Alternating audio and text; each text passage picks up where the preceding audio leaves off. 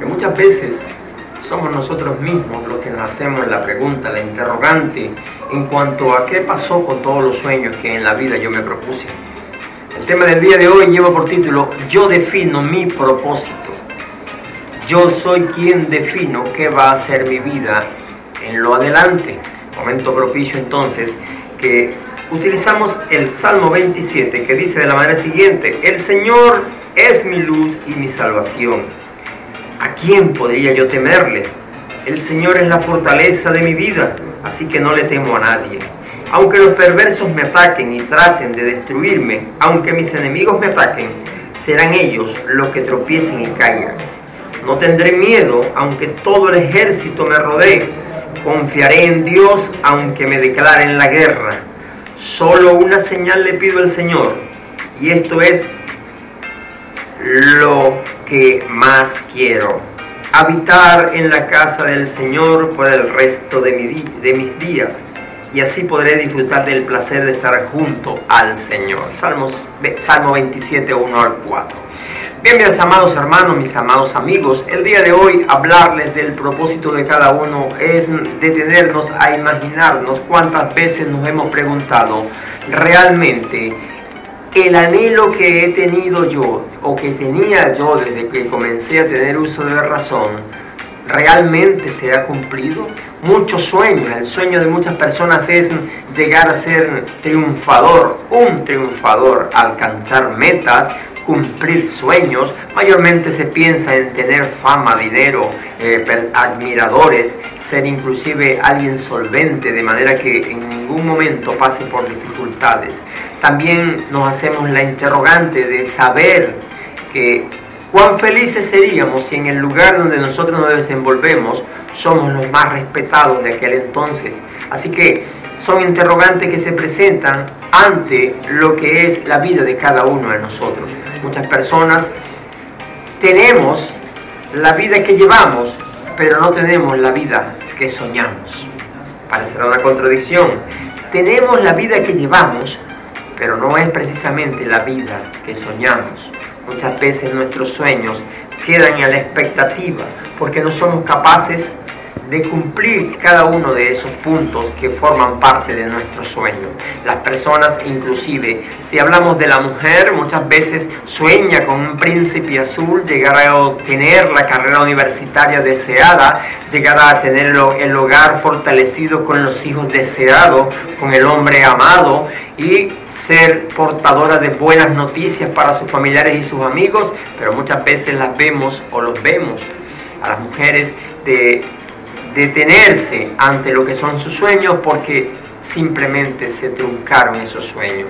Ocurrió algo que no estaba previsto y dejaron a un lado esos sueños. No tuvo la oportunidad de definir cuál sería el propósito en la vida de esa mujer. También ocurre con el hombre. El hombre de pronto se detiene a imaginarse que él va a ser un personaje aclamado, no solamente en la economía, en lo empresarial, sino también en lo amoroso, en lo talentoso de la ejecución de la carrera que escoja o que elija y va a llegar a tener un gran matrimonio, una buena empresa, va a llegar a tener eh, éxito en todo lo que emprenda y va a llegar un día en que serán reconocidos sus méritos. Ese es el sueño que muchos se han pautado para lo que va a ser la vida de ellos. Pero realmente si hacemos un seguimiento podemos decir que el porcentaje de personas que alcanza ese sueño, que define ese propósito en la vida de cada uno, es muy bajo el porcentaje. Así que queda evidenciado que desde el momento en que tenemos uso de razón somos nosotros los que vamos a decidir y a definir cuál será el propósito en nuestras vidas. De esa manera el salmista en el Salmo 27 aclara muy, de manera muy enfática que él decidió desde aquel entonces poner toda su confianza en Dios. Era Dios para él desde muy niño, desde que tuvo uso de razón, era Dios para él su fortaleza era Dios el que le guiaría a salir de todas las eh, preocupaciones que le vendrían, pero además de eso era el que lo iba a guardar del enemigo. En la vida tenemos muchos enemigos, tenemos el enemigo de nuestra propia concupiscencia, lo que mi carne quiere, pero lo que mi espíritu desea. Son dos cosas diferentes. Tenemos ese enemigo latente en todo momento y es por eso que muchas veces nosotros desearíamos ser personas de bien, pero por una mala decisión, en un momento imprevisto, por encontrarnos en el lugar inadecuado, tomamos una decisión que luego tenemos que acarrear las consecuencias porque simplemente no tuvimos el valor de decirle a nuestra carnalidad, a nuestro pensamiento interno, eso no es lo más correcto. Así que encontraremos en la vida hombres y mujeres fracasados, hombres y mujeres truncados su sueño porque no han tenido la valentía de definir cuál es el propósito por el cual han venido a vivir en esta tierra. La Biblia, la palabra de Dios, las santas escrituras es muy clara. Cada versículo de los proverbios, cada versículo de algunos salmos, cada palabra dicha por Jesús en los tiempos en que estuvo aquí en la tierra y que quedaron palpadas en, en los santos evangelios de Mateo, Marcos, Lucas, Juan y cada una de las cartas, lo que es el Nuevo Testamento, nos llevan de la mano para de esa forma estudiar y darnos cuenta de que todas y cada una de las cosas que han ido aconteciendo nos han llevado por el índice o, a indicarnos cuál es la manera más correcta de conducirnos.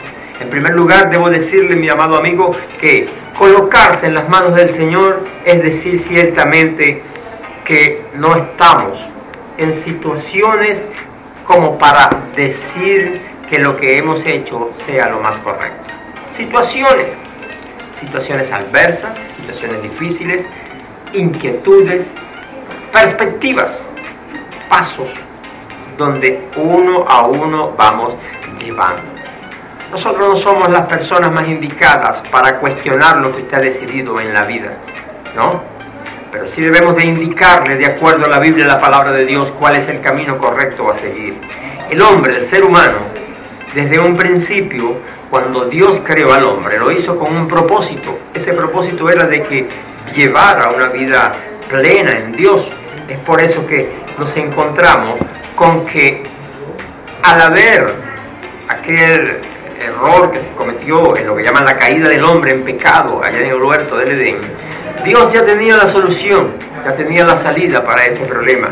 Y es por eso que llegó a determinar un paso o un proceso para alcanzar la salida de ese problema, de eso que se había causado allá en el huerto del Edén. Y es por eso que se hizo de el plan de enviar a su Hijo a la tierra. Él dice en su palabra, en Romanos 3:23, por cuanto todos pecaron y están destituidos de la gloria de Dios, es necesario entonces que cada uno entienda, siendo justificado gratuitamente por su gracia, mediante la redención que es en Cristo Jesús. Eso es en Romanos capítulo, 20, capítulo 3, versículos 23 y 24 hay una alternativa para definir el propósito de nuestras vidas. Así como en el Salmo 27 el salmista dice que estará, lo que él anhela es estar en la casa del Padre, en la casa del Señor. Asimismo podemos nosotros definir nuestras vidas.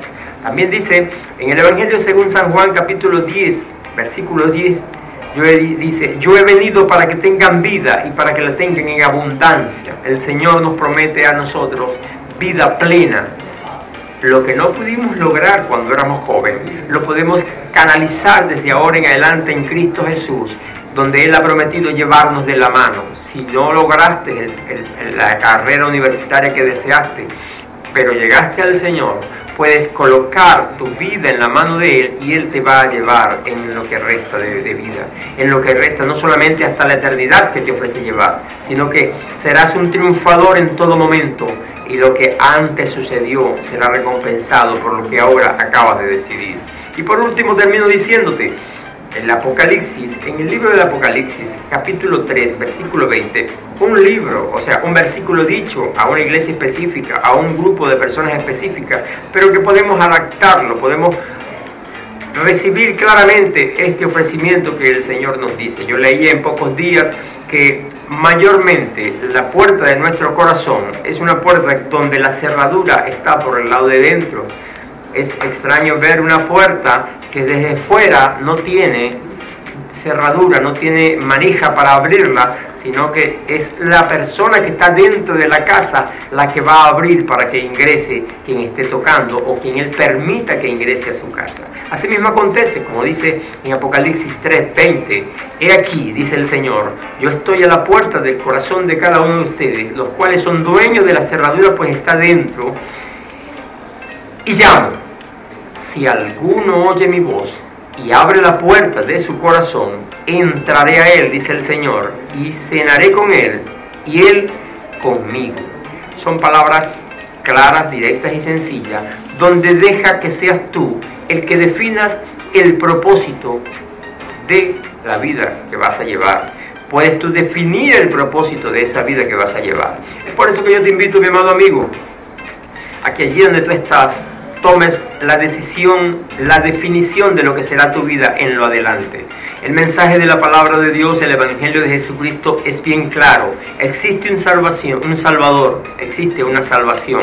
Solamente requiere que el hombre decida cuál es el propósito en la vida que quiere, cuál es la definición que acepta y cuál va a ser la perspectiva de allí en adelante de lo que va a acontecer en la vida de, esa persona. Es por eso que allí donde estás, quiero que ores conmigo. Quiero, vamos a, a decirle a Dios a través de la oración lo que debemos y queremos para nuestras vidas. Y dice así, Señor Jesús, gracias. Gracias porque tú me amas, gracias porque tú me das de tu amor cada día y porque me guardas y me cuidas. Te pido por todas las personas, todas las personas que en esta hora nos sintonizan a través de talento, para que ellos puedan definir su vida y que esa definición sea en tus manos y que ellos puedan realmente descansar en Jesús, nuestro Señor y Salvador. Te lo pedimos en Jesús, ese Dios maravilloso que todos los días nos guarda y todos los días nos da fuerzas para vivir y la esperanza de que en Cristo tendremos la salvación. Amén. Dios les bendiga.